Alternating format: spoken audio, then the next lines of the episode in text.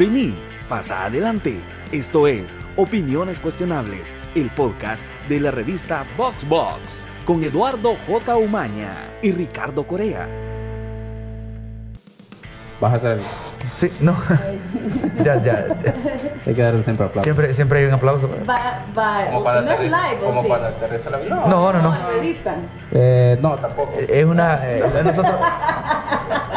A menos que, a menos que haya, ah, se diga algo que, Ajá, que no sea correcto, que no sea correcto. Pero vamos a hablar de literatura infantil, así que no creo que haya Sí, nada. claro, pero Sí. Tan de siempre, tono.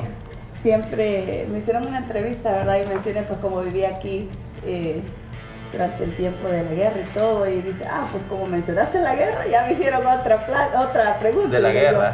Sí, sobre la guerra, que bueno, así viví, aquí estaba, Ajá. pero no vimos nada serio, pero Ajá. aún la Fuerza Armada estaba en mi patio. Claro, claro. ajá. Pero ya ves, es literatura infantil, hay que quedarse en ese carril. Ya. Sí, nada, que aquí a, a- mucha gente le gusta, hay un La poquito, de po- hay un poquito de política, polémica, les gusta irse por ese lado. y- Exacto. Eh, Sí, Cuando me hicieron esa pregunta, ¿verdad, Jairo? Me quedé así. No, Prefiero no, no, no. opinar. No, nosotros ya, eh, sí, Sí, an- me Pero esa es la preguntaron como, ¿qué, No, ¿qué solo opinas del golpe de Estado de 1979? Ese, ese examen lo aplacé. Sí. Estaba en tercero, sí, aplacé tercer grado. ok. eh, eh, eh, esas son las polem- eh, lo, lo más polémico en lo que nos vamos a meter, ¿verdad? Eh, En el tercer no. grado. Tercer grado, Ajá. ah, la aplacé. Eh, bueno, estamos en- con un nuevo capítulo. Este se llama Opiniones Cuestionables. No sé si te habían dicho el podcast. Eh, estamos con Karen Vázquez O'Donnell. De verdad que estar hablando con vos, yo no, sé- ni- no sé ni cómo presentarte. Escritora. Sí, eso estaba viendo yo. No, eh, eh, escritora y em, Tiene como... conferencista bilingüe. Ok. Eso es lo Ah, que pues, estoy haciendo hoy, eso es lo que me estoy Sí, porque me, enfocando. me llama la atención que es fundadora de Ajá, Crazy hay como Adventure. 20 Adventures, cosas. Pero eso eh, es algo como un hobby ahorita. Ajá. Ok. De, de las aventuras y las inversiones y cosas que estamos ahora haciendo. Entonces yo quiero enfocarme en el libro como Ujú. escritora y, y conferencista Y bilingüe. vamos a ver. Empezamos el- a hablar del libro entonces. Sí, porque como... como- el a ver, Paco. a- ajá, ¿De dónde- quizás, quizás podemos... biografía? Ah, sí, por el que está en el Es que libro, también está la biografía. Quizá- quizás. Sí, sí, podemos a- amarrarlo un poco porque yo, yo quisiera saber de entrada y creo que quizás saber, por ejemplo, de, dó- de dónde viene el libro, pero también cómo usted llegó a, a- a- a escribir el libro, porque eh, es- era físico... eh, de- de- de- fisioterapia. fisioterapia. Sí. Y luego sacó otro título de administración, ¿verdad? Entonces... eh, quizás yo creo que van de la mano, no sé, o no sé si van de la mano la historia de cómo, por qué escribir un libro o cómo... Sí, bueno, empezó porque yo estaba aquí, era una cipota chiquita, chorreada. Na- nací en San Salvador, pero crecí en el Cantón La Esperanza, cerca de Olocuilta. Ok. Entonces, común, eh, una zona rural con mis ginas. Yo, a mí- a mí me ha tocado ir a traer agua Gina al río. Balco, perdón. Gina este. verde, de el la verde. verde, de la del sol así en Sí. medio. Ajá, ajá, ajá. Eh, yo crecí yendo a traer agua al río, en cántaro, lavando ropa en el, en el río, iba al molino, yo he hecho tortillas, o sea, yo me... Ok, u- me- Una infancia rural a pesar de no estar tan lejos de la ciudad. Exacto, Ajá, era ajá. así, muy rural y, eh, bueno, eh, eh, típica del campo. Entonces yo era bien varonila, me gustaba jugar capirucho, chibola, pelota, me Ok. subía al, al, al palo de mango, tenía un palo de mango que siempre me subía y ahí es donde yo soñaba. Mis padres emigraron a los Estados Unidos y Sí. me, ah, nos dejaron aquí, cuando digo nos dejaron porque tengo un hermano mayor que, que eh, me lleva un año. Eh, entonces mi hermano y yo nos quedamos acá mientras mis padres vivían en los Estados Unidos por seis años. Entonces ellos Crecí, entonces ese tiempo, abuelita, tíos, ¿con quién? Sí, con familiares. Familiares. Ajá, sí, ajá. entonces eh, mi hermano y yo nos quedamos. Yo de, de 6 a 12 años de edad, una edad frágil. Sí, ¿No? complicada. Sí, nos quedamos y yo extrañaba mucho a mi mamá más que todo. Entonces me subía a mi palo de mango. Allá mi palo de mango ha sido mi todo. Por cierto, le estoy escribiendo un libro titulado Mi amigo el árbol de mango. Ok. Eh, porque me subía y allá lloraba, allá reía, allá contaba los carros porque yo vivía en un bordo y de ahí se ve la autopista. Ah, la, la Comalapa. Es- exacto, y nosotros estamos como quizás a tres, tres, máximo cinco kilómetros de, de donde está el pupusódromo a, la- a la orilla de... de- de- Ah, ok, cerquita. Está cerca. Sí, Ajá, está cerca. ajá, ajá. Entonces yo me subí a mi, a mi palo de mango y yo soñaba. Yo siempre he sido muy curiosa. Entonces yo veía las montañas y yo, pero la ingenuidad de, yo sabía que mis padres estaban en los Estados Unidos y aunque me enseñaran en un mapa dónde está el país y todo, en mi mente pues no lo comprendía. Pero yo me subí a mi palo mango y yo soñaba que, si, qué había detrás de las montañas. ¿No? Y soñaba con, con las cosas que uno veía en la tele. Ok. Veía, veía el desfile La Rosa, yo quería saber que a dónde, ¿A dónde estaba eso? a dónde lo hacían. Ajá. Esa, esa como imaginación de dónde queda, cuando uno está chiquito, ¿verdad? No, no logre dimensionar dónde está Estados Unidos, ¿verdad? Sí, y yo, pues la ingenuidad pues de 6, 7, 8 años, imagínate ahora que soy madre, hija, tengo dos hijos, yo veo cómo uno piensa a esa edad y lo frágil que es, ¿no? Entonces yo me subí a mi palo de mango y yo soñaba con viajar, yo soñaba que, que habían detrás de las montañas y hasta decía, yo a veces llorando porque me hacía falta mi mamá, que si yo iba detrás de esas montañas, que, que iba a ver allí, que tal vez ahí estaban los Estados Unidos. Sí, es bien curioso porque yo como, yo como niño, cabal, mi- la- el patio daba hacia, hacia el volcán de, hacia el Boquerón, Ajá. de- del piso de Santa Tecla. Entonces yo pensaba lo mismo, ¿será que Estados Unidos está detrás del, Del de- otro lado. Como uno está chiquito, no, no, no logra dimensionar qué tan lejos está, ¿verdad? Estados Sí. Unidos, o qué es Estados Unidos. Sobre todo cuando hay este factor de mis papás están ahí, no es Sí. solo un lugar que quiero visitar porque es bonito, sino también es un lugar de reencuentro con mis papás. Claro, y no solo eso, uno de cipote, uno se imagina un montón de cosas. ¿Qué le decían a uno? Ah, si allá, allá hay pisto, allá Ajá, se te arruina algo, lo tiras por la tiras, ventana y ya, cabal. te vas y compras algo nuevo. Ajá. Entonces, lo que ves en la tele, las películas, yo veía postales de, eh, de la Estatua de la Libertad, del puente de San Francisco, y yo pues, yo con esa curiosidad que quería conocer esos lugares. Sí. Pues so- siempre soñaba y decía yo, pues, ¿cómo le puedo hacer? Entonces soñaba con ser aeromoza. Ok. No, en, en ese entonces era algo muy el glamour. Ajá, ajá. Eh, eh, digo Creo que yo, todavía, ajá. bueno, sí, igual. Sí, Sí, sí, sí, es muy... En mi mente, así de chiquita, yo soñaba y decía, ah, bueno, si me hago hermosa, puedo viajar y puedo trabajar a la vez. Claro, ajá. Cuando llegué a los Estados Unidos, mis padres me llevaron a los 13 años. Ya nos fuimos en avión y todo, no sabíamos nada de inglés. Y llegamos y mis padres habían comprado una casa en un pueblo en Pensilvania, donde nosotros éramos los únicos latinos en la escuela. Ok, mi hermano y yo. Sí, suena como un lugar bien como bien blanco, ¿verdad? Bien como... Sí, suena un Sí. lugar que vota por Trump. No voy a polemizar, pero sí. Dijimos que no íbamos a hablar de política. Perdón, pero ajá. No hay comentario. Comentarios, ok. Este, Ajá. sí, era, era un, mis padres, pues, por parte del trabajo, mi papá conocía a alguien que estaba vendiendo una casa allí y pues ah, humilde y todo y nos llevaron allí. Y pues siempre hablo de en plural porque mi hermano es el único de mi familia inme- inmediata que no nos separamos, ¿no? Ajá. Mi hermano y solo, eh, él se llama Oscar. Y también cuando mis padres regresaron a traernos, ya con visas y todo, ahí es donde conocimos a mi hermana menor que ya tenía dos años de edad. Ahí que había nacido en Estados Unidos. Sí, Ok, sí. ajá, qué Entonces, sí. Pero ustedes no sabían que tenían una hermana hasta que vino. ¿O sí No, sabían no, ya? sí sabíamos, pues Ah, eh, nosotros íbamos, bueno, en ese entonces escribíamos cartas, de vez en cuando las cartas llegaban, a veces no. Sí. Y después íbamos a, ¿cómo se llama el lugar donde se iba aquí por el mercado central? Aquí por el centro se iba y hacíamos unas colas para ir a hablar por teléfono. Mantel. Antel. Ajá.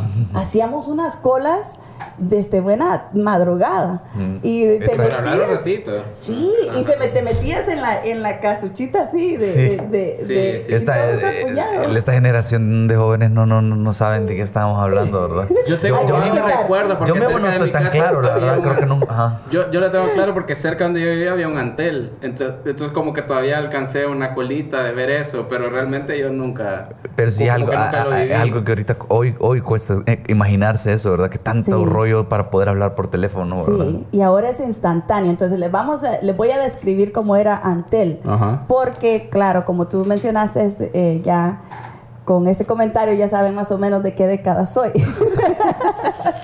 Entonces íbamos y hacíamos una grandes colas solo para entrar y te daban tu número y uno se sentaba. Pero otra, otra imagen que también me, me captó mi niñez, porque entrábamos y habían unos relojes grandísimos, pues en ese entonces Sí. para mí eran gigantescos. Eran del del centro. Sí, Ajá. eh, habían como cinco, como cinco relojes así en la pared central cuando entrabas. Lo- Londres, Nueva York, así. ajá, Sí, de diferentes partes del mundo. Y a una niña de, imagínate, de, de un cantón, Sí. pues para mí era wow. ¿Y qué hora es esa? ¿Dónde? Y tratando de, de, en mi mente, asimilar que la distancia. Sí, distancia y tiempo. Sí, exacto. Entonces, bueno, Es- Estaba en Pensilvania. Sí, estamos en Pensilvania, llegamos allí en la escuela, nadie sabía eh, inglés y no sabían qué hacer con nosotros tampoco, entonces nos daban los, eh, unas, como unas libretitas que ellos habían hecho como para kinder y habían los dibujitos y era una cama, un lápiz y ahí nosotros escribíamos las palabras. Y luego yo aprendo mucho repitiendo y escuchando. Entonces, viendo tele es como aprendí la mayoría de mi inglés. No sabía eh, a veces qué era lo que decía, pero ahí es donde llegué a pronunciarlo muy bien por la Viendo, repetición. viendo salvado por la campana. Salvado por la campana.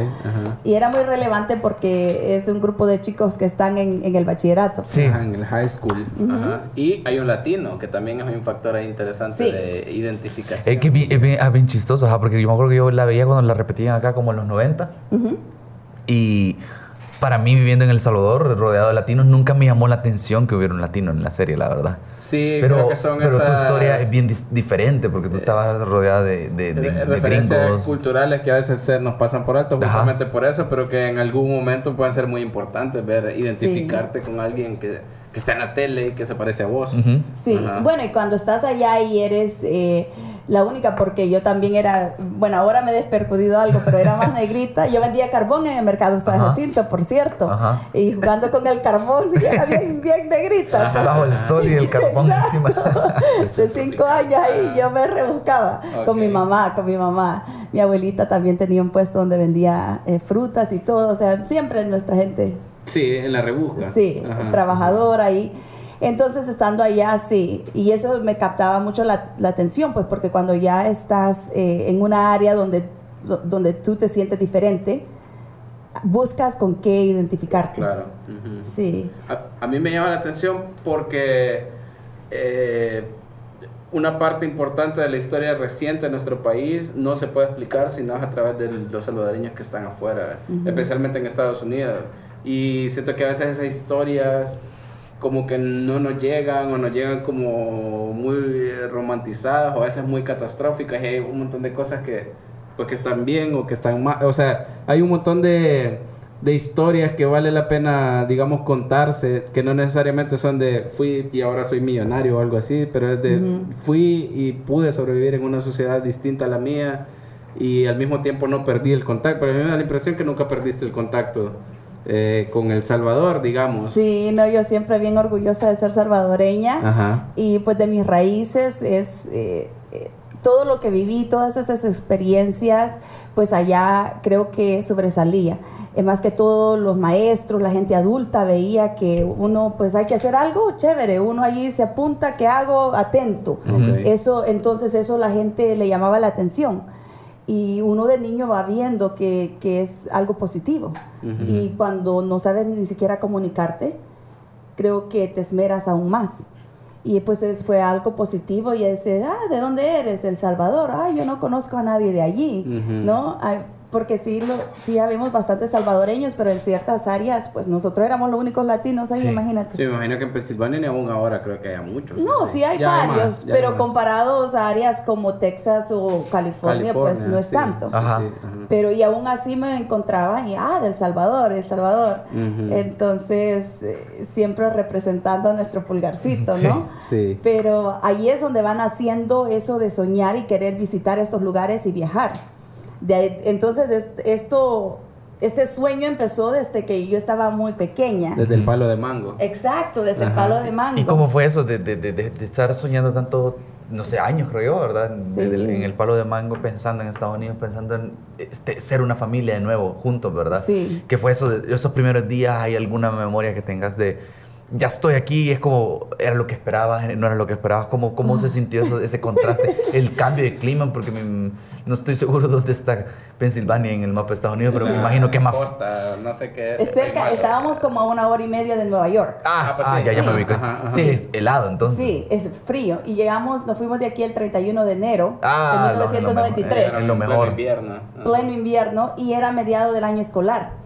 Llegamos, entonces nos evaluaron y de todos modos yo estaba muy chica, porque aquí empecé a la escuela muy temprana edad, de cuatro años y medio me pusieron a primero. Ya. Aplacé el tercer grado, pero aún así llegué allá un año menos de la edad que para noveno grado. Y sin saber el idioma, nos evaluaron y nos dijeron, bueno, tienen que repetir el año. Mm. Entonces, de ese enero, como íbamos a la media del año escolar, no, nos hicieron que nada más, mézclense, aprendan la cultura, aprendan el sistema. Ya, fue como un año de adaptación, digamos, así de, ajá, de aclimatarse. Exacto. Ok. Eh, entonces, llegando, cabal, en mero enero es cuando el invierno está y el frío más, ¿no? Pero yo me acuerdo que nos llevaron y nos compraron botas. Uno nunca ha tenido botas aquí, ha tenido sus zapatos ad hoc para el para, Sí, cabal. Llena palco. Y las jeans. Y las jeans. Y las jeans ya desaparecen, ¿verdad? Exacto. Ah, un pantuflas. Y yo me sentía, wow. ¿Qué, es, ¿Qué es esto? ¿Qué es este glamour, dijiste? Sí, y había alfombra dentro en la casa, ¿no? Sí, una cuestión allá que, que ya creo que es hasta necesario, ¿verdad? Sí, sí lo es por el, por el frío. Bueno, entonces esos allá no son lujos, pero para mí no lo era, ¿no? Claro. Entonces, sí, eso fue el ambiente, el clima. Ah, la primera vez que nevó, yo estaba en la escuela y empezaron a nevar así poquito. Y, y, yo me recuerdo que se rieron porque yo digo, está nevando. Pero allá se, se ponen alegres porque si neva quiere decir que sales temprano de las clases, sí, no hay clase. Pero yo, pues, porque nunca había visto nieve. Ok, ajá. Entonces, todas esas eh, cosas que tal vez, experiencias que a veces son indiferentes a otros, para mí era wow. y allí fue donde fue naciendo que poquito a poco, pues mis padres trabajábamos todo el tiempo en construcción, eh, nosotros a veces limpiábamos casas con mi mamá, eh, la vida del inmigrante. No, pero gracias a Dios mi padre, ellos se arriesgaron la vida para darnos el estudio, para llevarnos con visa. Y nosotros llegamos con papeles, imagínate, y aún así se fue difícil. Claro, claro. Es que no es fácil ir a otro país y eh, adaptarse. Y comenzar de cero, básicamente. Sin, ajá, sin conocer la cultura, el idioma. Sí. Imagínate, así empezaron mis padres, ya nosotros, aunque sea, íbamos a la escuela. Claro. Sí. Porque me imagino que eh, tus papás aquí no tuvieron esa esa facilidad, esos privilegios que ustedes tuvieron allá, supongo. No, no, porque fíjate que mis padres, mi mamá, bueno, mis abuelos, imagínate, ellos nunca tuvieron la, oportunidad de ir a, la escuela, de estudiar. Eh, mi madre cursó hasta noveno grado. Mi padre fue el primero de su familia de graduarse de bachillerato.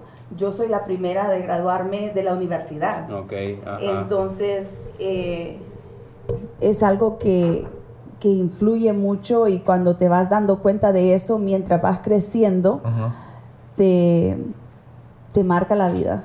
Te marca la vida y vas valorando diferentes cosas y ves el peso y, ese, eh, esa suerte, ¿no?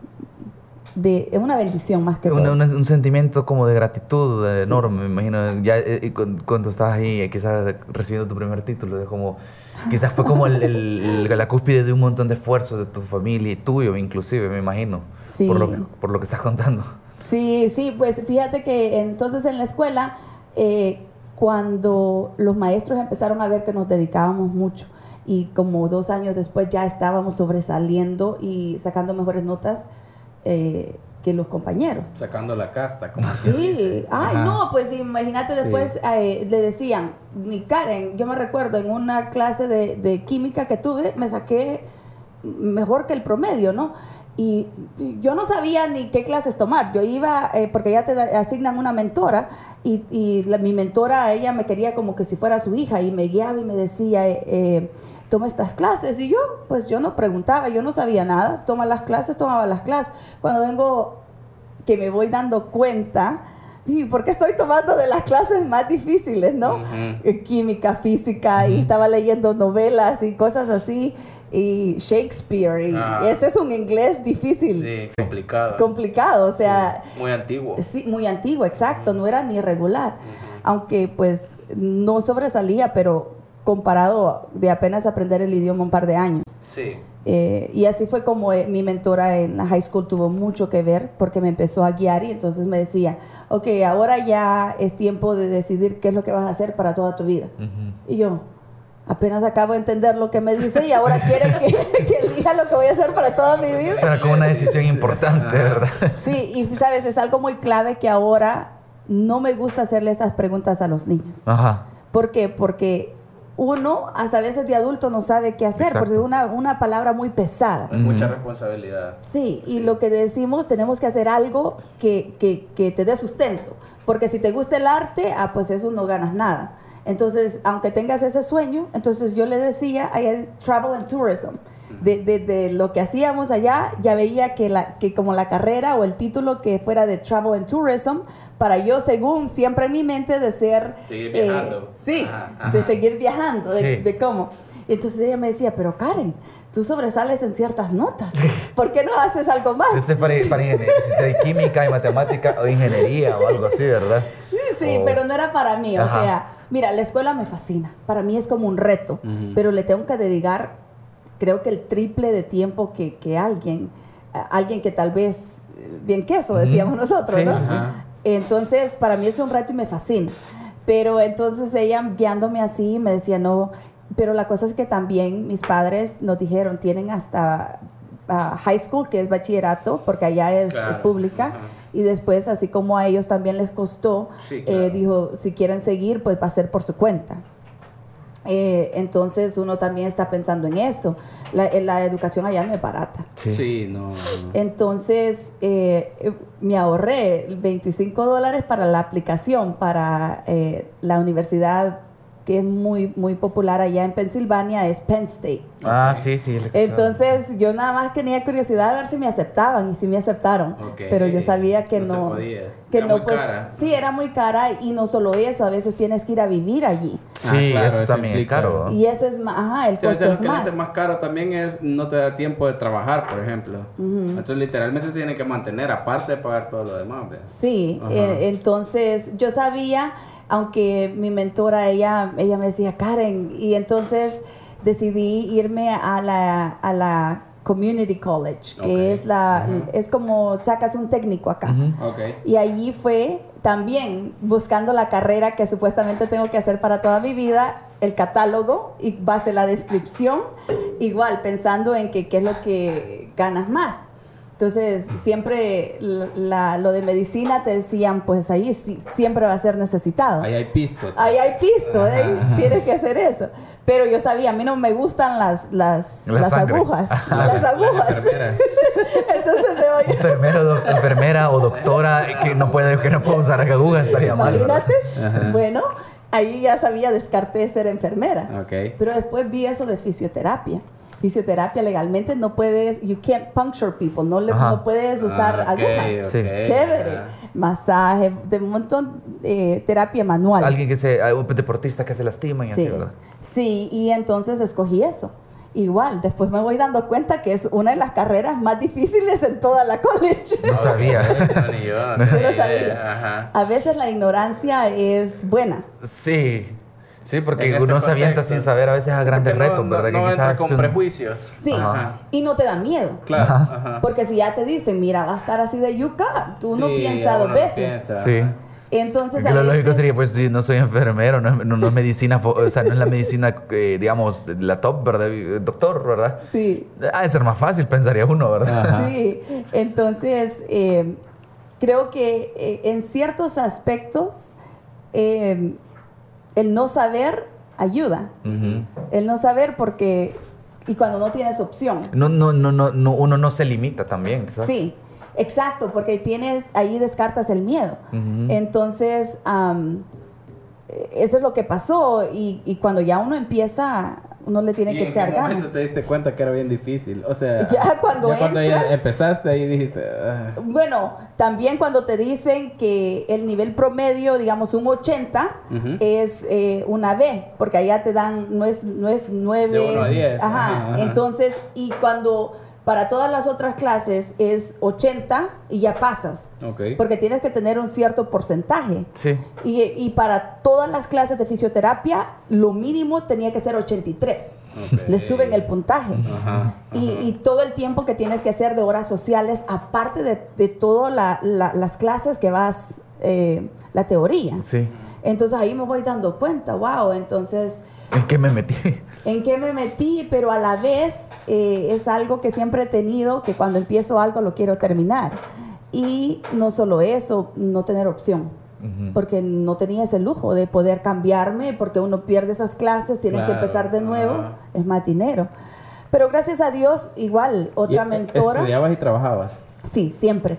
Este, incluso esa es toda otra historia. En mi primer trabajo allá, nosotros trabajábamos, mis, mis padres en construcción y nosotros eh, ayudábamos, pero con mi madre limpiábamos casa. Ella siempre ha sido costurera, ¿no? Y yo tratando, ya me gradué de bachillerato, soy bilingüe, ¿no? Allí, pero estaba en una área donde casi no habían latinos. Entonces, el bi- el ser bilingüe no importaba. Yo apliqué para, porque yo, imagínate, uno de Cipota y yo no quería ir a trabajar a la fábrica con mi mamá. Pero mi mamá me decía, si te lleva a la fábrica, yo sabes que te van a dar trabajo. Y yo, ah, Quería algo de oficina. No, quería algo diferente. Sí. Que. ¿Me entiendes? Sí, Entonces, sí, sí. fui y no podía conseguir trabajo como en una farmacia porque vendían cigarros y, y no tenía los 18 años. Después eh, en otra tienda, después en McDonald's. Y yo en mi aplicación, que soy bilingüe, ya, y me dijeron, no, no, no estamos dando trabajo a gerentes. Y yo, yo no quiero trabajo de gerente. Tuve que, que acceder a lo Ah, que o mi sea mamá que me el ofreció. gerente lo busca bilingüe porque asumen que van a tener cocineros latinos. No quizás. sé, en Ajá. verdad no sé, pero o tal vez fue una excusa. Ajá. Quién sabe. En verdad no, pero siempre me, me recuerdo de eso Ajá. y no. Y mi mamá me llevó pues a la fábrica. Ocho meses duré. Es un trabajo, pero sabes, Pero vos duraste mucho, ya no era duro. Es duro. es duro eso de tipo Sí. maquilas y así. he trabajado en una fábrica, pero supongo que hacer.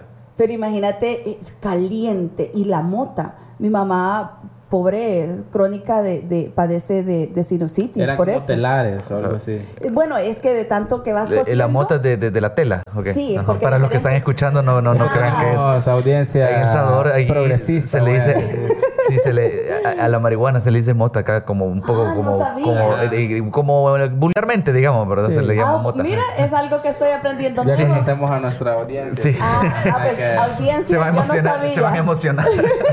No, yo no sabía. Pu- No, eh, ¿Dónde, me, dónde me apunto para ir? estaba así, mm, ¿por Esa fábrica me gustaría trabajar, ¿verdad? Pero sabes, Eh, la diferente tela, pues ¿cómo le, di- le dieras? Es el- No, No, es que sí se, se- llama. Ese es el, o Así sea, se le dice mota es el nombre, pero aquí Es está como más apodo. relacionado con Ah. la marihuana. Eh, que- eh, un apodo que tiene la marihuana acá. ¿Por qué? ¿Por qué? ¿Por qué? No estoy seguro, la verdad. Pero, pero- Ah, pero eso pues solo hice la aclaración de que, de que estás Así hablando como de la- cuando como la lavadora tiene esa bolsita donde Sí. va quedando. Ajá. o, Exacto. o cuando en el pantalón se saca Sí. De, de Sale- la bolsa. La sí, mota. el polvo. La sí, mota, ajá. Claro. Entonces, imagínate, y es súper caliente porque Sí. es máquinas después de máquinas y, o sea, es un trabajo muy pesado. Sí. Y pues llegué a, a- a saber lo que le costaba a mi madre para poner el sustento en la mesa. Entonces, eh, todas esas experiencias, ahora ya de adulta como madre, uno las llega a apreciar, pues, porque son las experiencias que te van creando como persona, como adulto, y vas adquiriendo esa experiencia de vida. Terminaste tu carrera como fisioterapeuta y te dedicaste Sí. a trabajar de eso. Sí, señor, y orgullosamente, después de eso tienes que pasar un examen a nivel nacional para que te den la licencia para que puedas practicar. Ok, ajá. Y si lo aplazas, después de eso tienes que esperar seis meses para poder volver a tomar el examen.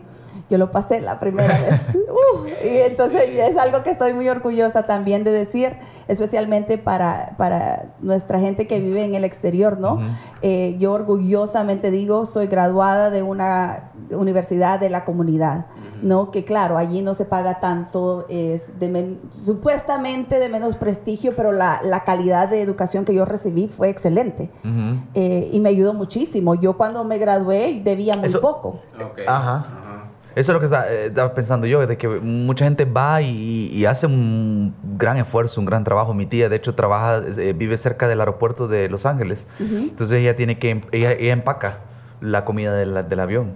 Después de años de estar haciendo eso, está como me imagino que tu mamá, cansada, Sí. y, y ahí no hay, no hay otra opción. Entonces, es un trabajo digno, es un trabajo bueno, pero un trabajo que desgasta físicamente. Entonces, yo creo que la oportunidad que no todos aprovechan cuando están allá de ver cómo se superan entrando a una universidad, estudiando algo, ¿verdad?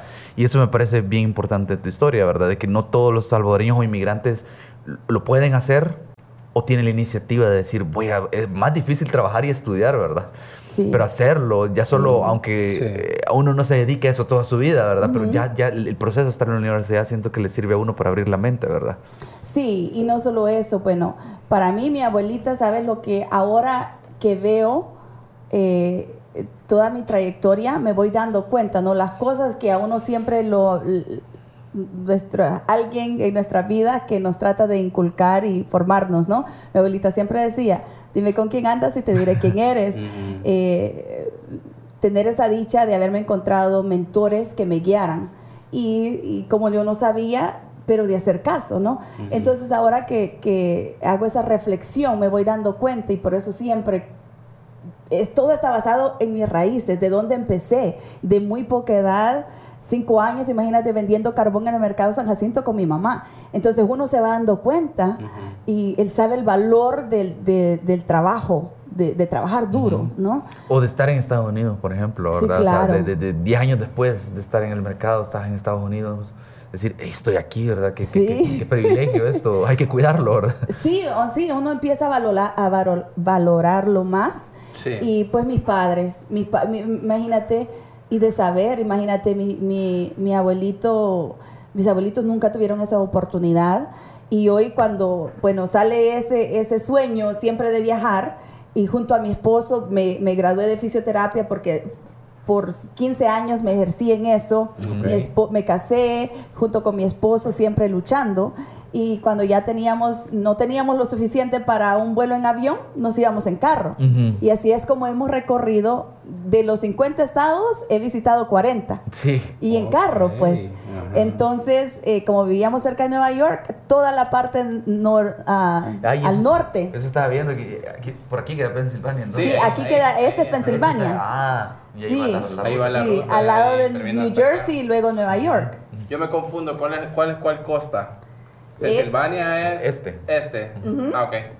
O Y sea, este, viajaron oeste. de costa este a costa oeste. No, lo opuesto. Porque, ok, te voy a explicar. Este es un sueño, un bucket list. Ajá. ¿Saben esa palabra? Sí, sí, sí. Allá es muy popular uno de los bucket lists hacer un cross country trip, Sí, cruzar todo el claro. país, ¿no? Ajá. Entonces, igual, uno se rebusca. Si en verdad uno tiene un sueño, uno se rebusca. Entonces, conocíamos a otra familia que quería hacer lo mismo. Mm. Ah, para compartir los gastos del, del, del- de, la, del- la autocaravana, como le dicen aquí, Ajá, un eh. bus, una casa móvil, Ajá.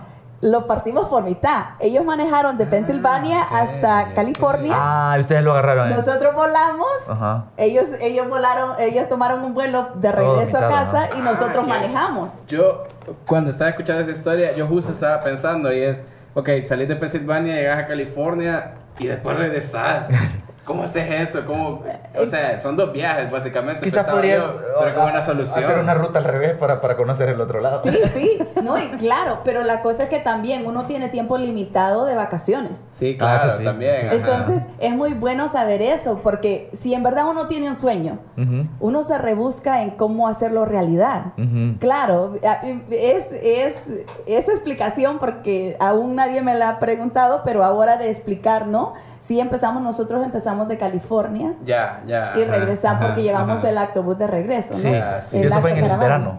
Sí, en el verano. Es que yo me imagino, lo, lo chido de Estados Unidos es que eh, cada parte, o sea, de, de este a oeste o al revés, como sea, hay tantos panoramas de bosque, desierto, Hay tanto, hay, que es- o sea, aquí El Salvador tiene, eh, es bonito. Yo creo que el eh, algo que bien la gente romantiza un montón, ah, que El Salvador es bien bonito y todo eso, quizás porque la gente está lejos, pero yo creo que todos los países tienen algo bonito, ¿verdad? Todo. Su naturaleza y todo eso. Y lo chido de Estados Unidos es que hay tanto que ver, me imagino, ¿verdad? Sí. Yo estaba escuchando en este, justamente aquí, eh, bueno, después vamos a enseñar ahí una foto, lo que sea, pero estaba eh, ilustrado por Karen Light y Karen Light te hizo una entrevista. Sí. Está por ahí, vamos a ver dónde la ponemos. Sí. Y vos mencionabas que, pues más o menos tenían como con tu esposo la idea de qué lugares visitar en cada estado, pero también como que se dejaban llevar un poco por, por el momento, ¿verdad? Sí. Por, ajá, ajá. Sí, ¿Y esto como en qué año fue? Perdón que te En interrumpa. el Para, dos- para, 2014. ah, para imaginarme si habían teléfonos inteligentes y todo Ah, eso. sí, porque- sí, claro, Ajá, claro. porque, porque eh, hacerlo sin No, esa si no tecnología, tan- yo, no yo, yo- tan mayor, como hacía la gente, no como hacía la gente cuando hacía esos viajes en los 80, en los 90, que andaba con un mapa de papel. Ajá, ajá, Te venden, si te venden un mapa grande o cada, cada área donde tú puedes pa- parar, Ajá. eh, te venden mapas de ese estado o mapas así que recurren. Uno lo iba connoxionando antes, ¿verdad? Sí, sí, Ajá, claro. ajá. Y nosotros sí teníamos dos diferentes porque hay ciertas áreas que vas y tal vez no hay señal porque Sí. está más en este lado, en el noroeste. Ajá. eh, eh, hay unas áreas que tú pasas que sí están más desoladas. Muchas montañas. Mm, Sí, muchas Ya, montañas. y no pega bien la señal, me imagino. No, no. Pues, y así fue como empezamos a hacer viajes, ¿no? Y, y a mí me fascina ver esos lugares, más lugares donde que yo soñaba o que los había visto en la tele, entonces hacía mucha investigación sobre ellos, aprendía muchos datos y luego ya con mis hijos yo siempre decía, ah, pues si les, les dejan una tarea, yo llevaba coleccionando Ya, ya sea libro o algo de eso. Y este, eh, este libro pues empezó así, como algo personal, a un legado para mis hijos. Ajá. Porque no todos también logran hacer Para Thomas y Samuel. para Tomás y Samuel, Ajá. sí. Entonces, no, imagínate, aunque seas nacido allá en los Estados Unidos, no todos tienen la dicha de viajar. No, claro. Sí, ajá, es cierto. ¿Me entiendes? De hacer O de este hacerlo. recorrido, por ejemplo. Exacto, y es muy popular de tenerlo en tu bucket list. Eh, ¿Cómo se dice bucket list? Sería como lista de... Había una película que se llamaba The Bucket List, aquí la tradujeron como, como lista antes de morir o algo así, o como Sí, lo- sí, algo o antes, así. de morir, antes, Fatalista, antes de morir, ¿verdad? fatalista. Sí. no, sí. no tanto, pero casi, si es Sí. un O bucket son como list, pendientes, como los pendientes Sí, quizás. como... Ajá. Como Co- algo que hacer, aunque sea una vez en tu vida. Ah, ajá, creo que por ahí Sí. tendría que ir o mejor como una la lista de sueños quizás, tal vez. Sí. Sí. Para Una- ponerlo más bonito. A mí, Sí. yo- en lo que estaba escuchando de esa entrevista que te hizo Karen Light, escuché que, por ejemplo, estuviste en Yellowstone, en, en, en Rushmore, Sí. en el, no me acuerdo qué zoológico mencionaste, que es famoso por los pandas, California, De San Diego. San Diego. Ah. Sí, empezamos de ahí, Ajá. pero también imagínate eh, el lago, el Golden Gate Bridge, el puente. Sí, eso me llama la atención que estaba viendo en el mapa que, que, eh, bordearon gran parte de California. Sí, todo, toda la zona Ah, de la costa, sí. la vista es increíble, así como en, la, en, la- en las películas, y esa es muy histórica, eh, esa ruta por, el- por el panorama. Ajá. Muy, muy bonito. Entonces, y llegar y ver estos, estos lugares es increíble. Entonces, eh, nombramos la autocaravana Mamá Oso, ¿no? Entonces, Pepe y Paco. Porque los tiene seguro y, y, pues los va a cuidar. Sí. Ah, Y. Mamá Y Oso, ya, está- ya estaban los niños cuando hicieron el viaje. sí, eh, digamos, mis hijos ahorita tienen 13 años y 9. Ah, mira la edad a la que llegaste a Estados Unidos. eh, sí. Ajá. Qué Sí. momento más, más, más, más poético para hacer la entrevista, sí, sí, y ahora los, eso, es lo, eso es lo chistoso que le digo yo a mi esposo, porque sin planearlo, le digo, y ahora de 13 años me estoy llevando a nuestro hijo mayor Al Salvador. al reverso. Ok. Porque para que sepan de nuestra cultura, aprendan Sí. de nuestro país, ¿no? Entonces, eh, Pepe y Paco, yo siempre quería gemelos, pero nunca los tuve. Entonces, Sí. Pepe y Paco son gemelos. Ah, ok. Pepe y Paco son gemelos. Bueno, la Entonces- ficción arregla lo que la realidad no Exacto. pudo. Cuando uno Sí. tiene, tiene esa... Y tú vas viendo, digamos, por ejemplo, eh, ese es muy icónico, ¿no? En la, la, Ah. um, En la calle. En Hollywood, ¿no? Sí, en Hollywood, la- el paseo, el paseo de las estrellas, Ajá, ¿no? ajá. Y yo con mi ingenuidad pensando que solo a- am, actores eran los que tenían estrellas, pero no, hasta inventores, Ah. Thomas Edison. Ah, ¿en serio? ¿Tienes Claro. estrella en el Sí, paseo? en Ajá. el paseo y eso es lo que les quiero también un mensaje como para los niños, ¿no? Que a veces pensamos una cosa y vas y descubres que es tan diferente. Eh, astronautas, porque cuando eh, llegaron a la luna fue muy televisado y mucho, mucha gente lo vio, entonces también les han otorgado allí, Ah, pero no, ellos no sí, tienen una sí. estrella, ellos tienen un círculo para representar Ah, la luna. sí. Oh, Eh, sí, yo creo que tampoco había reflexionado en eso. Yo No, creía que era, eran estrellas de películas y a veces salían las de tele en- ahí. O Sí. mu- porque, pero es cierto, creo que Michael Jackson tenía una, ¿verdad? Sí, ajá. Sí. Ajá, qué interesante, pero, pe- pensás que hay gente que ha impactado en la cultura pop, ¿verdad? Sí, Sí. No, pero un realmente es en el científico, un país inventor, entonces, ajá. ¿verdad? Sí, bueno, la cosa en el espectáculo, pero el espectáculo Ah. hay mucho más. Para, para que haga, Sí. crean esa, eh, una película o un disco necesitas eh, editores, eh, los que, los que am, sí, lo- los productores. los productores, sí. directores, o sea, eso es lo que quiero decirles a los niños, que hay mucho más que solo el que está enfrente de la cámara para crear eso. Entonces imagínate, Thomas Edison, uno de los inventores que ha tenido un gran impacto en eh, para la humanidad, Sí. punto. Eso no es solo basado que de los Estados Unidos, No. no. El foco, el bombillo, ¿qué haríamos sin Bueno, eso? quizás estos no, pero, pero- pero estos son un efecto Sí. secundario de que tu, No, tuvimos foto de Edison, ajá. Exacto, el fonógrafo, que fue el primer aparato, dispositivo donde De- se podía grabar. O sea, la sí. tecnología no estuviera donde está sin esos inventos, ¿verdad? Exacto. Fueron ese un hombre. primer Sí, paso. la electricidad, muchas cosas. Entonces, es algo que se le lleva a los niños y algo in- inspirante. Imagine la, la, la canción famosísima De John Lennon, de ajá. John Lennon. Ajá. A los 14 años yo descubrí eh, los Beatles. Los Beatles. Mi- mis padres todavía tenían LP, El LP. ajá. Ajá. Y llega mi mamá y yo había estado en la casa y le digo, mamá, ¿Cuál, esta música. ¿Cuál era? ¿Cuál era? ¿No te acordás? Y, bueno, eh, era de eh, The Wall, tenían The Wall y también este, pues eh, los Beatles, pero The Wall no es de los Beatles, no sé. Pink No, Floyd. sí, Pink como- Floyd, Ajá. yo solo me estoy recordando de, de- de- la- de las portadas. de la portada, ajá. Eh, pero los Beatles más John Lennon me captivó a mí. Entonces esta Sí. canción Imagine, Ajá. ¿no?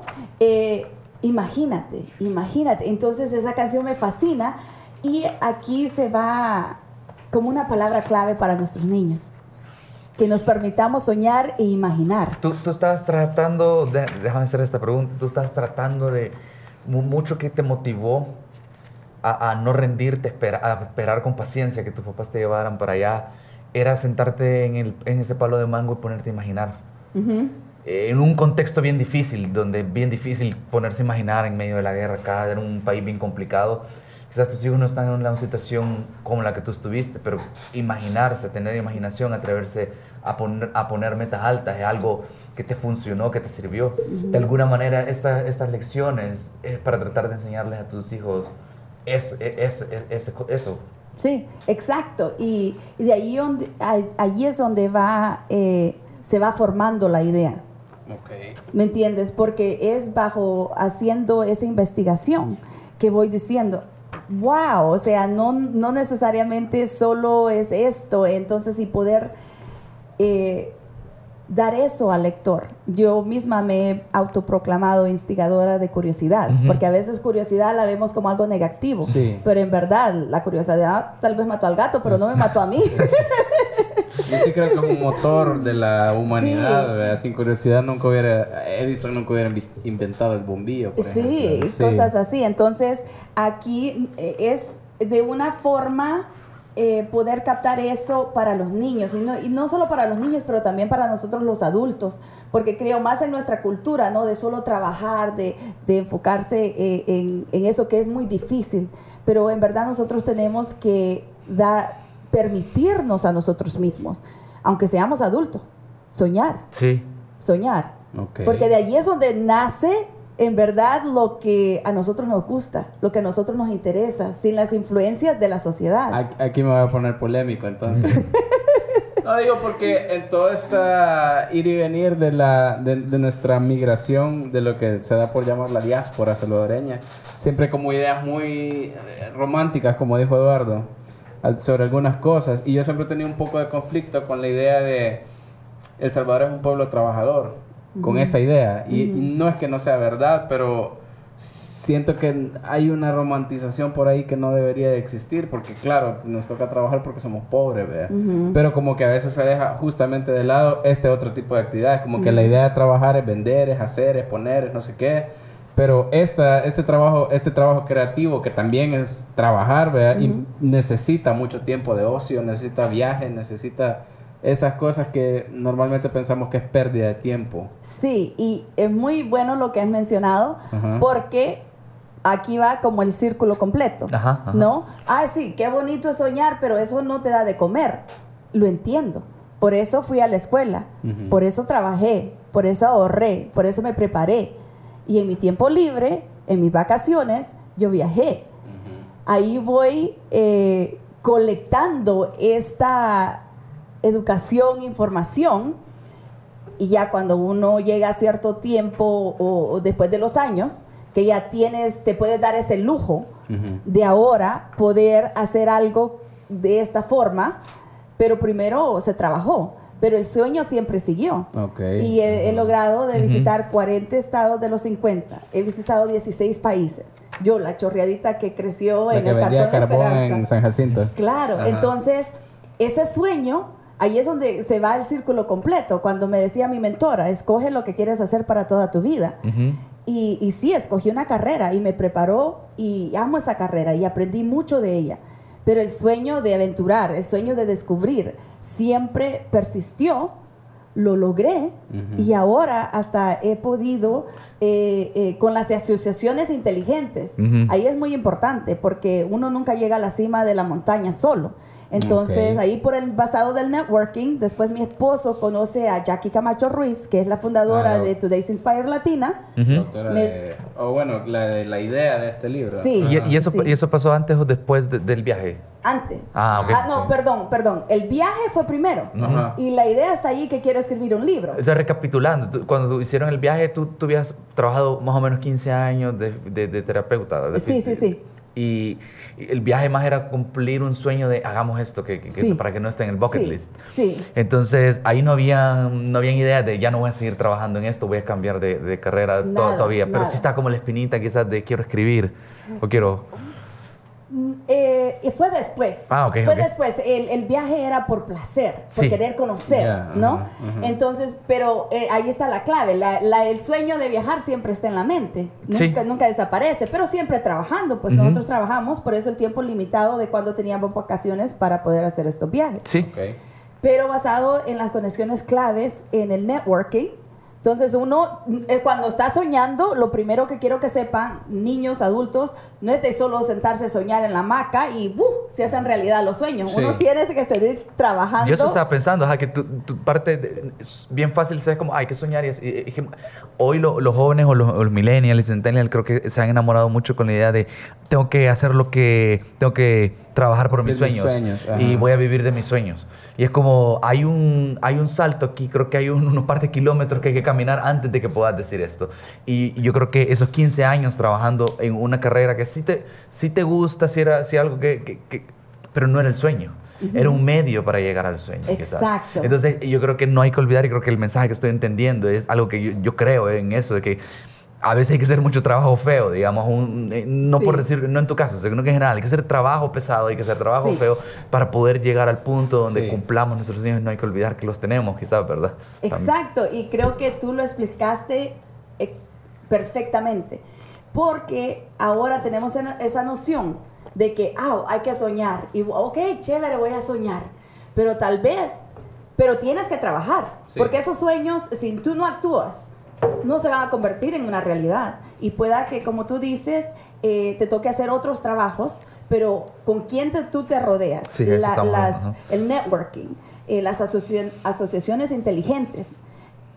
Todo eso te va formando, todo eso te va guiando. Y cuando vienes a descubrir, wow, ahora reflejo en toda esta trayectoria de cómo esto se hizo realidad. Primero fue mi esposo quien conoció a Jackie Camacho Ruiz, una mujer increíble, amazing, ha sobrevivido cáncer dos veces, es piloto, una de las pocos pilotos latinas allá en Estados Unidos, en Estados Unidos ¿no? Eh, eh, emprendedora, tiene su casa... Eh, publishing house, editorial. editorial, ¿no? Entonces, es mi esposo quien conoce, la conoce a ella, él le dice, ella es de México, mi esposo le dice, mi, mi, mi esposa es del Salvador, eh, cuéntame su historia, le fascina la historia, me invita a ser parte de este libro y ya, ella me abrió esa puerta de, de ver ese, ese nuevo mundo.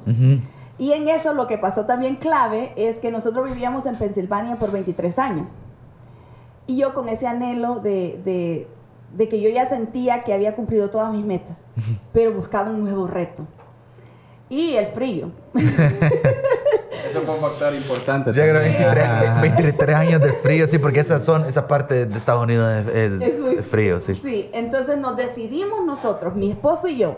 a mi esposo y, es un aventurero eh, eh, 4x4. se encontraron ahí perfecto ustedes, ¿verdad? Igual, igual. Entonces nos decidimos y nos vamos para Texas, donde no conocemos a nadie. Nosotros ya, cambio también. un cambio drástico. Sí, sí, sí. Eh, imagínate, ya teníamos casa, nuestros hijos, todo estaba perfecto. El sueño americano, ¿no? Y toda la gente, pues ustedes están locos. Sí. ¿Pero por qué? Pero yo sabía que en mi interior yo ya me, estaba, me sentía que me estaba muriendo, estaba desesperada porque a tan temprana edad, gracias a Dios, ya habíamos cumplido ese sueño americano que, que todos anhelaban, ¿no? Pero siempre buscando un reto. Porque si, si llegas a un tiempo donde pues todo es chévere, no sientes, bueno, quizás yo porque soy muy aventurera, eh, no sientes que, Ya no hay un reto ahí. Quizás porque sos salvadoreña. Diría. Quizás por eso. bueno, nos, nos vamos para Texas, no conocemos a nadie, pero eso es un reto donde empezamos a conocer mucha otra gente. Sí. Y esa es la razón de mi esposo conoció a Jackie Camacho Ruiz en Chicago. Ella me invita a hacer el libro. Ahora me abrió las puertas en eso, ya una autora publicada, ella tiene su casa editorial, yo le cuento que yo tenía sueño, el sueño de, de hacer este libro, más el libro de, de, del árbol de Del mango, árbol de mango, ajá. y voilà. Ok. Ahí es donde se empieza a el- abrir. aquí está el primero de esos dos libros. Sí, el Ajá. primero de esos dos libros, porque ya ella me explicó el proceso. Y esta que- edición que- está preciosa, por cierto. Sí, ella es la que me conecta con Karen Light, que es la ilustradora. Ah, ok. Ajá, sí, su, ajá. su casa editorial es Big Factor Media. O sea que a, a- a- a- raíz de trabajar juntas en, en- en- en Sí. este libro comenzaron a pasar todas estas cosas. Claro, ¿no? claro, por la inter- eh, um, networking, eh, ella teniendo esa experiencia que tanto se necesita, Claro. su mentoría, su amistad, me empieza a guiar. Sí. Y así es como este sueño se empieza a convertir en una realidad. ¿Cuánto tiempo trabajaste en Pepe y Paco? A un año, ocho meses. Sí. Sí, entonces... Ahí se es- mira todo sencillo en cuanto a texto, pero es... Yo, No. yo creo que Mucho le tengo un gran respeto a los libros para niños, creo yo, porque hay, hay una, una responsabilidad grande ahí, porque es como... Hay, hay, hay que motivarlos, hay que, pero hay que hablarles en, el, en, el, en su lenguaje sin, sin tratarlos muy chiquitos, pero tampoco elevarlos demasiado, porque encontrar el, el balance, me imagino, Esto me ¿verdad? gusta. Bueno, vos, Sí. no sé, se te facilita un poco porque tenés a, a tus hijos, supongo. ¿O no? Yo creo que sí, mucho eh, eh, la influencia. eh, y bueno, primero te agradezco por, por decir esa responsabilidad, una palabra muy clave. Porque, sabes, yo a veces empecé, dije yo, esto, eh, como contar mi, mi historia mía es personal y es como un, un terapéutico, digamos, hay ciertas cosas que tú te, no la quieres contar o te recuerdan algo triste. Bueno, dije yo, pero esto es para niños, esto nada más es dato, esto no sí. me va a costar. Ajá. No, la responsabilidad, porque para mí yo tomo esa responsabilidad muy en serio. Entonces, cada dato que poner, y aquí tiene, es un libro para niños, tiene 84 eh, sources. Ajá. eh, donde- fuentes de, de información. ajá. Exacto, que si yo me equivoco en una cosa, que, que voy a, o sea, eh, la responsabilidad es que algo que yo tomo muy en serio. Y habían días que ni siquiera, te, te prometo, ah, hubo un par de meses, yo no podía ni siquiera abrir el archivo. Porque yo sentía ese peso, yo sentía y ese miedo que hay que vencer. Y gracias a Dios tener la mentoría de, de, de, ah, de personas que te ayudan, amigos, Sí. un montón de amigos, amigas de, y pidiéndole consejos y ellos te apoyan y te dan aliento. Ujú. Y bueno, Jackie, que ella publicado... Jackie fue tu, tu editora en este libro. Ella fungió como editora.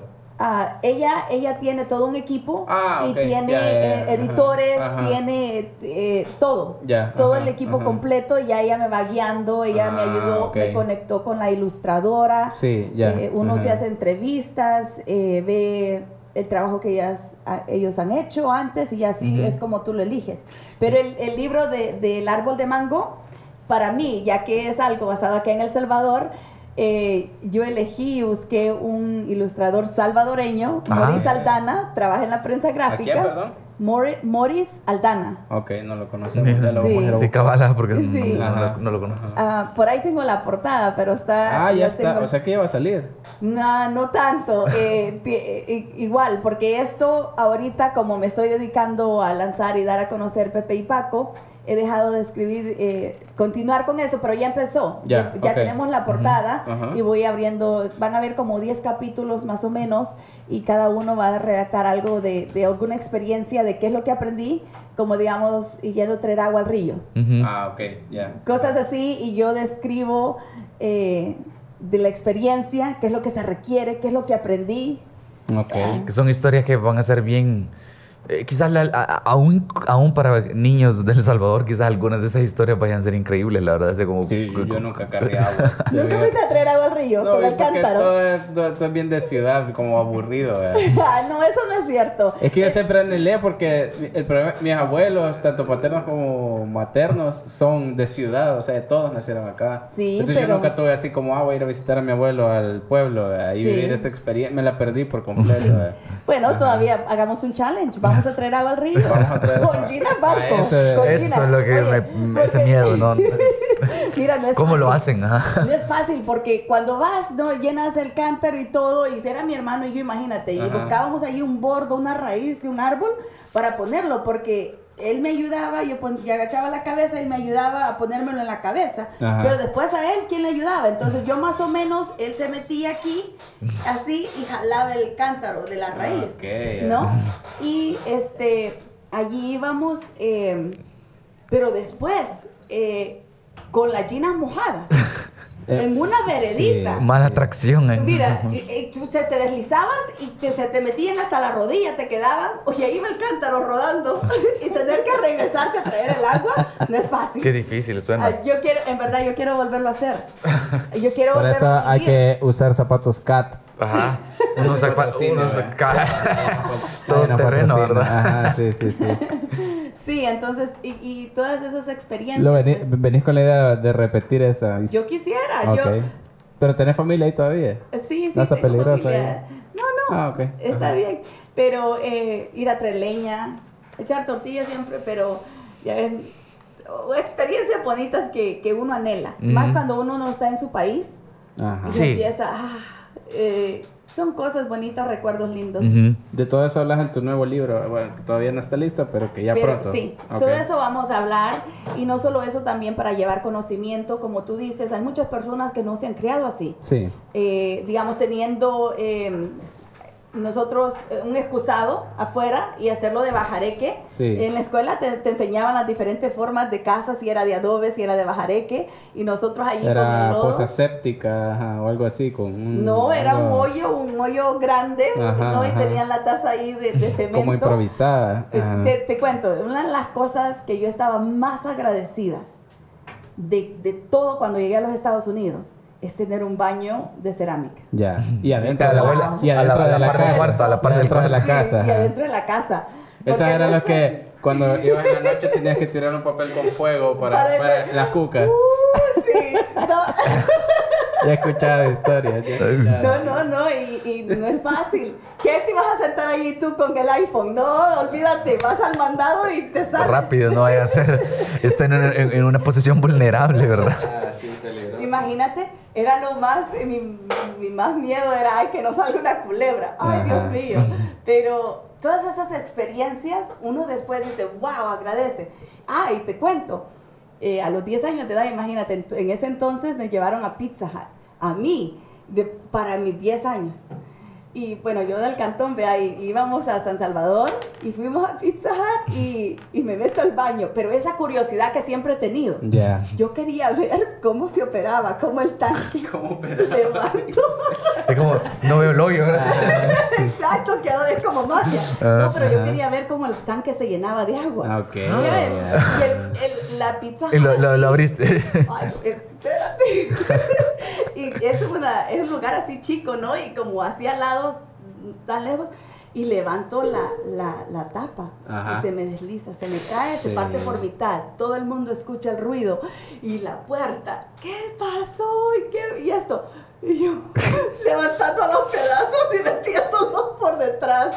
Y después tener que pagar. Que, Claro, tío tuvo que pagar. Es una vergüenza, pero Yo lo, yo lo que creo es que eh, bien chistoso escucharlo de un adulto, esa historia. Porque Ajá. cuando uno es niño, y- y- si yo soy un adulto y llego y veo esa escena y digo, este niño travieso, ¿verdad? Inquieto, es, eh, eh, no se puede estar quieto, ¿verdad? Lo que, el clásico que pensaría un adulto, ¿verdad? Que lo que pasa es, la excusa es, es que tenía curiosidad. Y a veces uno como adulto quizás Claro. aplasta esa curiosidad, pero es como en el momento hay enojo, creo yo, con mucha razón, ¿verdad? Porque Claro. toda la gente se nos quedó viendo, hay que pagar.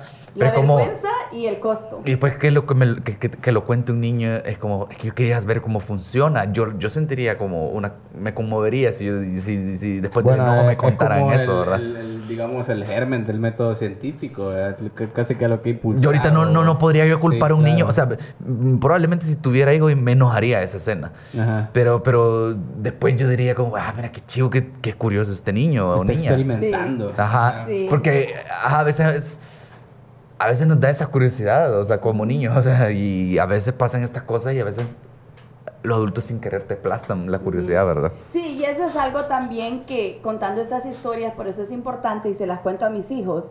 eh, y ustedes que están jóvenes, no sé si tienen hijos, pero, No. pero eso te cambia el chip, que como decimos, Sí. de, de, de que a uno a veces por las limitaciones, por la escasez, porque de dónde saca dinero si tu hijo quiebra algo. Sí, claro. No, eh, se entiende, se entiende, pero ahora que la generación vamos mejorando, vamos viendo, les damos el tiempo a los niños que expliquen por qué hicieron lo que hicieron, uno se da cuenta.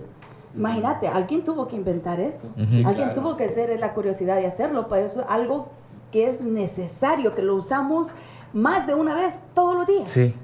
Entonces, cuando ya explicas eso, y cuando voy do- y doy charlas, visito muchas escuelas allá eh, y doy esas charlas, y se van dando cuenta, y wow, imagínate, aún hay millones de gente que no tiene un baño. Eh, la higiene, de- que hay enfermedades, muchas cosas que va atrás de ello, ¿no? Pero lo bonito de poder reflexionar de una historia como esta y que aprendimos y que si estamos en esa posición de poder entender y dar a, a eso de no, no aplastarle el sueño o la curiosidad Ajá. de un niño. Es una buena lección. Y por Sí. eso la cuento. Antes yo me moría de vergüenza. Yo no te hubiera contado eso hace mucho antes. Pero ahora pues es un aprendizaje. Sí. Es alguien que tal vez alguien algo le ha pasado. y- Y es, y- y es interesante porque eh, en tu caso que ya tienes hijos, como que esa eh, forma de entender el mundo ya la aplicas con tus hijos. Ya si tu hijo quiebra un baño porque está tratando, seguramente ya no lo, lo vas a hacer sentir tan mal como te hicieron sentir, pues sin mala intención, pero tu familia en ese momento. Bueno, sí, y- tal vez a veces la reacción, porque uno a veces carga de cómo lo han criado a uno. Sí, claro. Eh, pero después uno recapacita y ahí es donde uno se va convirtiendo tal vez en mejor padre, en Claro, mejor... claro. eh, Quizás no olvidar cuando uno era niño, ¿verdad? Que, que- Sí. que me, que- que me frustró, que no me gustó y hacerlo diferente, quizás, ¿verdad? Hoy uno ya está grande. Sí, sí, porque de seguro ustedes tienen más, más de una historia que contar, de que a veces, pues, pero uno reflexiona y cuando se da uno aprende de esas historias y por eso después eh, dicen, bueno, allá dicen cuando una persona llega a cierta edad, ya no le importa ni qué dice. Ok. ¿Por qué? Eh, no necesariamente porque no le importe, sino que porque en verdad tú te das cuenta que qué es lo que es importante. Ah, Ok. ¿Me ajá. entiendes? Como digamos, antes yo no hubiera contado esa historia porque Ajá. me daba vergüenza. Ahora la uso como una lección para, para contarle algo. Algo a- más al- importante Ajá, que ya la no. anécdota, digamos. Exacto. Ajá, ajá. Eh, para que se dé cuenta. Como Sí. tú, yo la conté y tú de inmediato dijiste tu reflexión tu punto de vista. Claro. Sí, que me pareció bien. es que el contraste, ¿verdad? De ver- verlo como adulto es como, ah, me imagino que no, porque se habrán enojado, pero es como ahorita, Claro. y que Qué chido eso. A mí me parece bien chido la historia, la verdad. sí, y a la vez pues uno no puede culpar, como te digo, porque es las limitaciones, es en, el, en, lo que está pasando en ese entonces. Y pues eh, si, yo, uno, si nosotros tuvimos dificultades, imagínate las dificultades que pasaron nuestros padres y nuestros abuelos. Entonces cada generación tiene esa, esa, va mejorando. Entonces la situación es diferente. Ok. Pero ahí está el mensaje. Sí, sí. ¿A dónde pueden encontrar este libro? Aquí en Jancor uh, Coaching and Mentoring. Eh, ellos me están apoyando. Vamos aquí donde nos prestamos, donde estamos grabando. Claro, aquí en Jancor Coaching and Mentoring. Eh, allí vamos otra vez, el, el círculo completo. Ajá. Eh, empezamos soñando. A, a, veces tenemos que trabajar duro y aplicarnos y, y, ejercernos en otros diferentes trabajos, tal vez que no sea ese sueño. Ajá.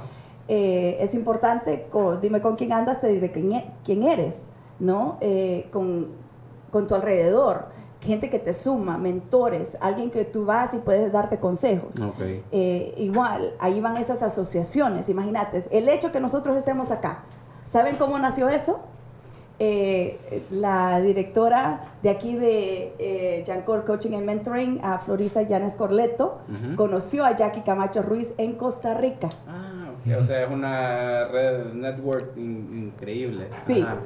Ella conoció a Jackie Camacho Ruiz en Costa Rica. Ok.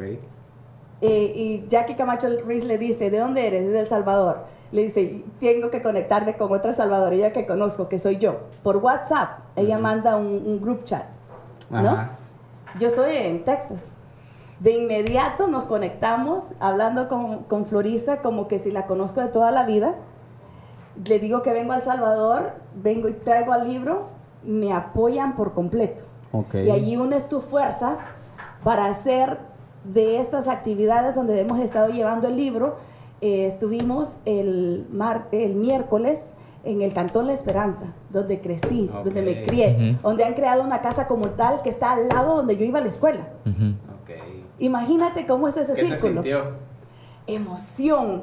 Eh, no lo podía creer. Tantos años después, ¿verdad? En el mismo lugar. Todo, todo ese tiempo? Sí, sí, había regresado ah, varias, varias veces. Sí, hubo un lapso como de 11 años que no, que no pude venir. Ah, pero después el año pasado ya se me facilitó más y regresé el año pasado. Ya este año regresé tres veces. Ah, y bueno, ese año recién que pasó.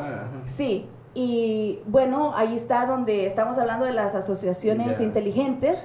Eh, Florisa me extiende ese apoyo y empezamos a hacer estos eventos. Ahora de llevar esta historia y, es donde va el círculo, se completa, ¿no? De que empieza soñando.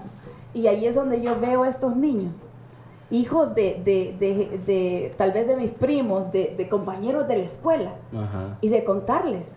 Yo fui a la escuela aquí, aquí al lado. Sí. Yo caminaba aquí, por aquí me se correteaban todos los chuchos cuando iba a la tienda. Cosas de que ellos las están viviendo. Y ahí es donde uno se va dando cuenta que, wow, los sueños sí se convierten en una realidad. y, que, y cuál es la importancia de, de con quién nos rodeamos, eh, de no perder las esperanzas, de encontrar mentores, ¿no? Y así como ustedes que tienen este show, les agradezco mucho pues por esta oportunidad para poder llevar este mensaje a toda nuestra gente salvadoreña. No, gracias, gracias a vos por tomarte el tiempo y todo. Sí, fue eh, buena plática, la verdad. al inicio de la semana, es bien curioso, hablando de asociaciones inteligentes, nosotros quizás casi un poco de la nada salió también la idea de gracias platicar. Jairo, que nos, Jairo, va a salir sí, gracias a Jairo. Igual es las asociaciones y de esa red como crece, ¿no? Imagínate. A mí, a mí eh, solo para, bueno, más o menos para ir terminando, pero a, mí me parece curioso porque también hay otra idea como muy metida en la idiosincrasia salvadoreña y es que uno no crece o, no llega a nada si no tiene cuello en este mm. país. Y ahí también hay una idea, siento yo, eh, a veces equivocada, porque entonces uno dice, ah, no, yo no voy a tener, yo no tengo cuello, yo voy a hacerlo todo yo solito. Y es como, no, también hay que crear justamente esto, hay que crear redes, redes de apoyo, que no necesariamente es, tengo un tío diputado y me puse a trabajar aquí, sino es em, empezar a crear esas redes con gente que está a la par tuya, gente que hace otras cosas, porque justo esta reunión fue por eso, todo esto ha sido, en tu caso, gracias por no cerrarse, a, ese tipo de, de, creación de redes, al final, eh, pues con más o menos cosas, pero estamos en, del mismo lado, ¿verdad? o sea, estamos Exacto. luchando por lo mismo. Ajá. Y es algo que mentalmente nosotros como cultura tenemos que superar. Claro. Creo que a nosotros nos cuesta pedir ayuda. Sí, eso Yo es batallo importante. con eso. O sea, uno Sí, tiene que sí, ser sincero. Eh, el pedir ayuda, no el que te digan no. Eh, tener ese miedo, pero al miedo hay que ponerle nombre y apellido. Porque miedo a qué? Miedo al rechazo, miedo a que te hagan burla, miedo a un no. Eh, y yo es algo, pues tengo que ser sincera, es algo que aún batallo con eso, que, pero ahí es donde van nuestros mentores, nuestros amigos, gente que, que te ayuda a superarlo. Sí. Eh, el lanzamiento del libro, que cómo va a ser recibido, ¿no? Entonces, ese es un mensaje que no solo para niños, para jóvenes, para adultos, para todos. Entonces, pues les agradezco porque yo quisiera saber cómo empezó todo esto, porque me fascina. Los podcasts me fascinan porque es más relax, más natural. Sí, Sí. cabal, cabal, se pueden decir sandeces. Aprendí algo nuevo de, de Sí. eso de mota, yo no sabía. Sí, cabales, Gracias nosotros. por educarme. eso, Nosotros eh, siempre enseñamos sobre la Yo, moda. yo desde de los meses que tenemos ha- haciéndolo, yo creo que eh, eh, la historia corta es que la revista o el- la revista digital que, que tenemos, eh, no, lo que nos gusta más es platicar porque es un- una manera de conocer gente, conocer sus historias y, y sobre todo quizás darle espacio a un montón de voces que en El Salvador a veces no la tienen, ¿verdad? Hay como que sentimos que los espacios que hay como que son eh, periodísticos demasiado serios que ojalá que sigan existiendo siempre, pero como que no hay esa otra oferta de una conversación que no sea, o sea, no, no estamos haciendo periodismo, ¿eh? no vamos Y- a hacer aquí algo tan formal, mejor solo hablemos tranquilamente, relajados. Y eso, y eso es algo que a veces cuando, como confesándolo, a veces que todavía me da un poco de miedo cada vez que tenemos un invitado, que digo, no, no- eh, tenemos la idea de quién es, hemos investigado, ¿verdad? Pero no tenemos una Pero no hay estructura. guion, no hay y es como, y usualmente sale bien porque es una plática relajada para de una manera más genuina conocer a las personas, ¿verdad? Y sus Sí. historias. Y no solo eso, también creo que este tiempo se presta para esa generación que están Sí, consumiendo la información de esta manera. Sí. Antes, eh, pues a las genera- generaciones anteriores estaban acostumbrados a... a- esa formalidad. Exacto. Creo Sí, que eso es lo creo. que se presta la, la oportunidad y pues gracias porque por este medio aquí estamos uniendo fuerzas, estamos creciendo nuestra red, gracias, gracias Jairo, eh, donde vamos creciendo y, y me alegra mucho de ver esta juventud salvadoreña como ustedes que estamos sobresaliendo. Ok, gracias y gracias por... eh, ahorita lo único que necesitamos es que nos den dinero. Eso es lo único que O quizás, necesitamos. eh, jóvenes. o quizás antes de tú tenés eventos la próxima semana, antes de, antes de terminarlo, quizás podríamos, nosotros creo que el miércoles va a salir este capítulo. Sí, el miércoles. Entonces, no sé si del miércoles a viernes hay... Eh, el 18 vamos a ir a Suchitoto, a la, ca- a la a Casa de la, de la cultura. de la Cultura en Suchitoto. Eh, ese es el sábado 18. ¿A dónde? De la biblioteca. Eh, ahí. Ah, Malio, Malio mencionó que ibas a llegar. Sí, eh, sí, eso fue hoy, Ah, hoy esta fue. Ah, mañana, ok, sí, ok. en la, El encuentro de escritoras. ¿no? sí, el encuentro de escritoras es cierto, se, se movió para el próximo viernes a 17, Sí, en la tarde. Eso está bien porque ya del, sale el miércoles podemos... 17 y 18 vamos para su ¿Y el Cabal. 17 a dónde? ¿El encuentro de escritoras dónde es? Ahí en la Eh, allí en la Biblioteca Ah, Nacional. Sí, sí, mujeres. Ah, sí. Y esta mañana tuvimos un encuentro de lectura con los niños de, de, de los vendedores. Ujú, de la Asociación de. Vendedores, eh, que fue increíble. O sea, el solo hecho de estar aquí en mi país, empezar la jornada en el cantón donde yo me crié y luego seguir viendo esas caritas de estos niños, nuestros niños salvadoreños, nuestro futuro, es increíble. Impagable.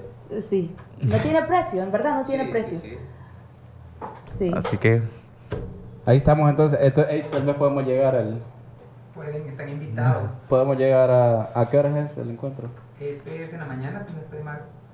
Ah, te voy a pasar la gente. Vamos a pasar la Y, el, y. Rica- y y y Rica- y Ah, Ricardo Astuto para que quede grabado, ¿verdad? Sí, sí, sí. Para Ahí nos invitas. Ahora nos pusieron aquí on the spot. Ajá. ¿Cómo, dice? ¿Cómo se dice eso? ah? En- todo en ese el vocabulario, foco. Ah, sí, en- todo ese vocabulario no ha nacido eh, ahora después con las redes, con todas estas nuevas. Esa mezcla de inglés. Sí, sí. Sí, ¿Es no, y aquí mucha gente creo que entiende. Y aquí hay, eh, de alguna manera u otra hay mucha gente que ya, Sí. ya conoce el inglés. Sí, sí, sí. Ciertas palabras, ¿no? Sí.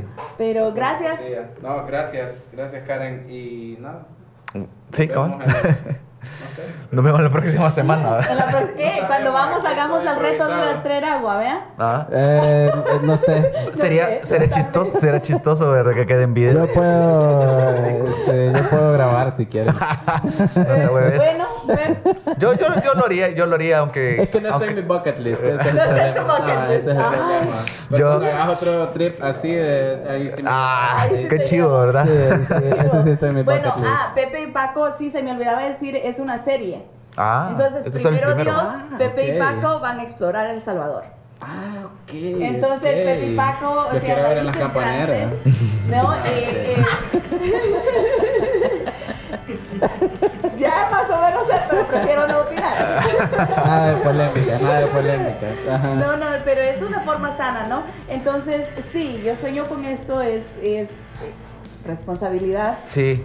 pero el hecho de que uno lo habla, uno visualiza. Ok. El hecho de decir, y, y sí, hay cierto de miedo, ¿no? De decir nuestros sueños, porque ya es un proyecto más, una responsabilidad. Un compromiso. es Un compromiso. Pero yo sé que, que Ya quedó grabado. ya Ajá. quedó grabado. Y ya La- lo hemos dicho No, varias ya- veces. La Sí, ventaja, sí, sí. La, la ventaja es que El Salvador creo que se recorre un poco más rápido que, que, que pero hay muchos lugares. Sí. Hay muchos lugares. Eh, así es que primero Dios y primero viene el de el mango, el árbol de mango y primero Y Dios ya más después. adelante este. Ok. Sí, pero ahí van. Chivo. Ah, pues yo creo que ahí estamos. Vamos a estar pendientes con los otros libros. Con las entonces. otras aventuras. Sí, sí. ok. Bueno, estamos entonces. Ya estuvo. Esto fue Opiniones Cuestionables, el podcast de VoxBox. Hasta la próxima.